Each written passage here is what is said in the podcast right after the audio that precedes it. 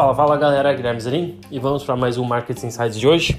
Eu vou comentar um pouco mais de livros. Para quem ouviu o nosso último podcast, eu estava dando algumas dicas de livros sobre economia e finanças para a gente poder é, aprender um pouco mais, principalmente nesse período aí de quarentena, onde as pessoas é, estão ficando um pouco mais reclusas e a gente pode é, aproveitar esse tempo aí para aumentar o nosso conhecimento, principalmente através da leitura. Bom, basicamente no último episódio eu indiquei para vocês é, o livro Pai Rico, Pai Pobre de Robert Kiyosaki, que é um dos livros mais famosos de finanças do mundo, se não o mais famoso, o principal guru do mercado financeiro e também parceiro nosso aqui na Agora Financial. A gente também tem o livro O Homem Mais Rico da Babilônia, que também é um livro introdutório de finanças, muito bom para quem quer aprender um pouco mais conceitos básicos do mercado a gente também falou do livro As Leis Secretas da Economia, de Gustavo Franco, e Como a Economia Cresce e Quebra, de Peter Schiff. Além disso, a gente também deu duas dicas ali do livro As Seis Lições é, do Instituto Mises e também o Crash, do Alexandre Versignazzi.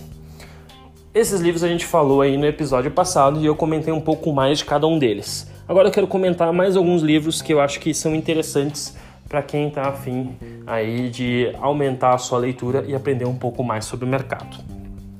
Primeiro, o livro que eu mais gosto, e eu sempre digo que foi um livro para mim divisor de águas, não apenas em, na carreira de finanças, porque eu estava no início da faculdade, mas principalmente para a vida, que é o livro Outliers, ou Foras de Série em português, do Malcolm Gladwell, que é um livro, na minha opinião, muito interessante e que deveria também ser lido por todos.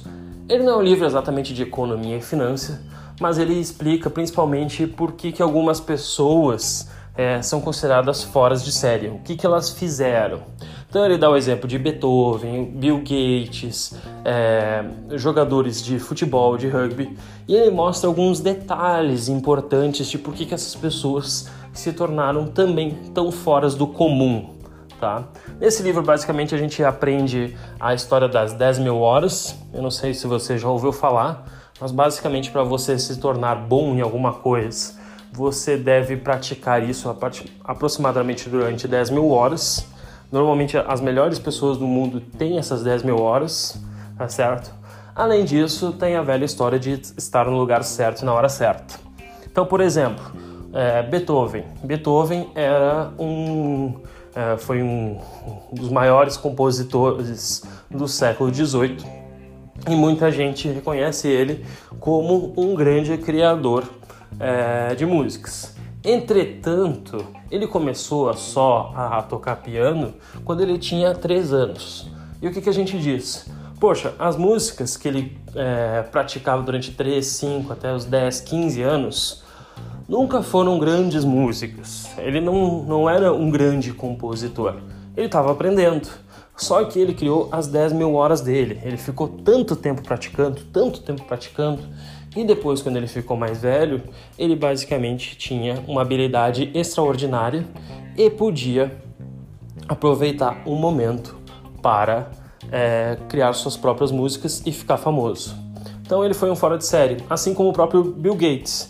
Bill Gates Steve Jobs tinham aí aproximadamente 10 mil horas de programação e computação em um dos únicos computadores que Harvard tinha no passado. Eles passavam muito tempo é, na, nessa época com computação e principalmente o Bill Gates nesse sentido, ele vivia estudando e aprendendo. Então ele tinha 10 mil horas. Porém, existiam vários lugares no mundo também que pessoas aprendiam isso. Na verdade, não eram tantos, porque no passado não tinham tantos computadores, mas existiam algumas universidades que ajudavam as pessoas a aprender.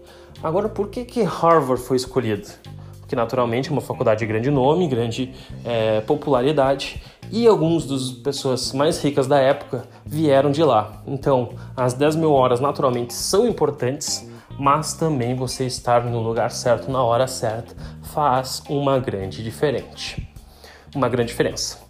Bom, basicamente isso é um resumo tá, do livro Fora de Série, mas eu gosto de mostrar esses dois conhecimentos que eu acho que são importantes e tem muito mais no livro dele. É uma leitura muito agradável, muito fácil e eu recomendo aí para basicamente todo mundo que queira aprender um pouco mais é, sobre economia é, em geral. Além disso, tem o livro Aprenda a Operar no Mercado de Ações, do Alexander Elder, foi o primeiro livro que me deram sobre mercado financeiro.